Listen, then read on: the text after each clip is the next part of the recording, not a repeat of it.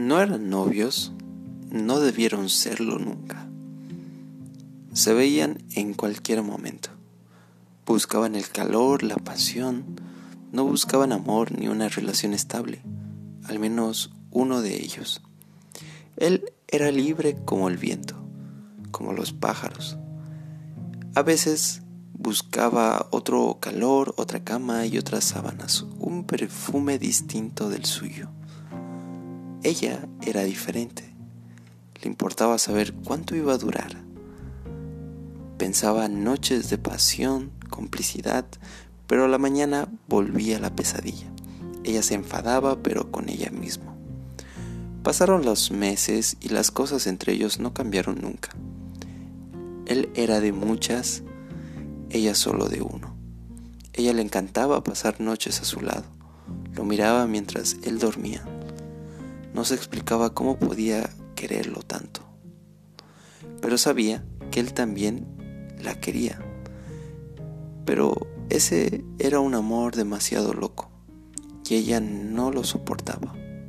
Pensó que sería mejor terminar toda esta aventura. Él le dijo hasta luego y le dio un beso en los labios, como siempre, convencido de que la vería de nuevo al día siguiente. Ella sabía que sería una despedida, así que lo miró fijo a los ojos y con lágrimas le dijo te amo. Él cerró la puerta. Pasaron los días, él le envió un mensaje de nueva cuenta y ella no respondió. Después de meses, por casualidad, se vieron ella temblaba. Él por primera vez tenía un nudo en la garganta. Sabía que la había perdido para siempre. Ella encontró a otro hombre, un hombre que cuida de su amor. Ella sabe que no va a querer a nadie como lo amó a él, pero se conforma con la tranquilidad que le ofrece alguien más. Y eso es lo único que ahora le hace falta. Una historia tranquila, un amor sano.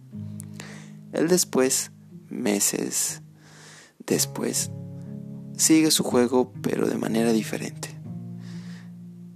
En todas las mujeres la busca ella, su esencia, pero no la encuentra y se siente vacío.